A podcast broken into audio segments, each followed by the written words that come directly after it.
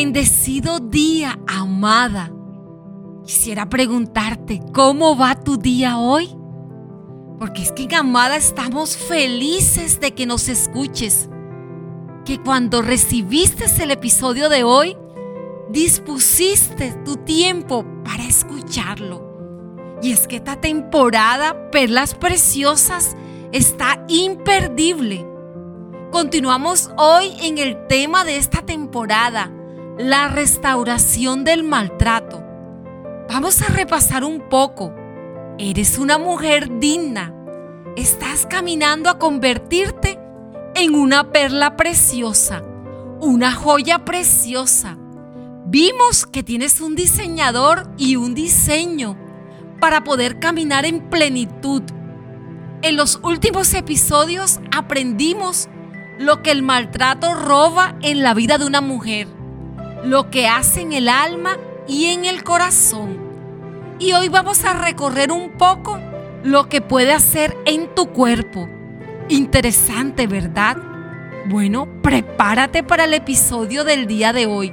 Cuando miramos los tipos de maltrato, tenemos que pueden ser físicos, emocional, verbal, psicológicos, laborales, incluso puede ser maltratada aún en redes sociales sin importar qué tipo de maltrato has recibido.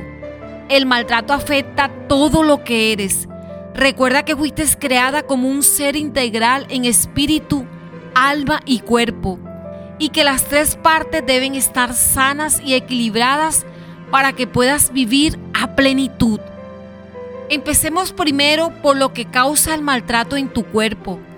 Estas consecuencias se pueden ver a corto o a largo plazo como artritis, asma, dolor crónico, problemas digestivos, problemas cardíacos, problemas para dormir, migraña, problemas en la sexualidad, estrés, taquicardias, cambios en el peso corporal.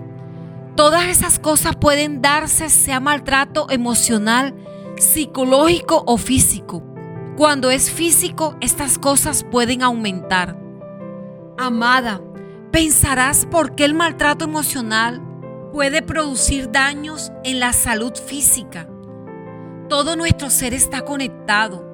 Cuando las emociones no están sanas y no las puedes administrar correctamente, las escondes. Entonces el cuerpo en sabiduría busca una manera de soltarla y lo hace por medio de tus órganos y sistemas del cuerpo. Es por esto que hoy te vuelvo a recordar que la restauración abarca cada parte de ti. Cada parte trabaja en conjunto para que los distintos sistemas que componen al cuerpo lo hagan armoniosamente. Amada, ¿no te asombra la sabiduría y perfección con la que funciona nuestro cuerpo? Ahora quiero llevarte al principio Dios dice que fuimos creados a su imagen y semejanza. La mujer es llamada la corona de la creación de Dios. Por eso como creación, superiores a los animales y las cosas que nos rodean, la palabra semejanza significa de apariencia parecida. Por esto el hombre se asemeja a Dios en que tiene un espíritu libre, racional, personal, por esto podemos relacionarnos con Dios y con otros. Te estoy contando todo esto, amada, porque todo lo que eres tiene un diseño y un propósito que el maltrato te ha podido robar y dañar. Pero si estás aquí hoy y estás escuchando esto, entonces paso a paso podrás saberlo y vivirlo verdaderamente. David, un hombre que fue rey, que componía poemas y canciones para Dios, decía que Dios lo había creado. Lo manifestaba con estas palabras.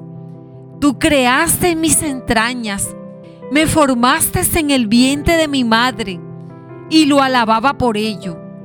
Te alabo porque soy una creación admirable. Tus obras son maravillosas y esto lo sé muy bien. Tu ser tu cuerpo es una obra admirable de Dios.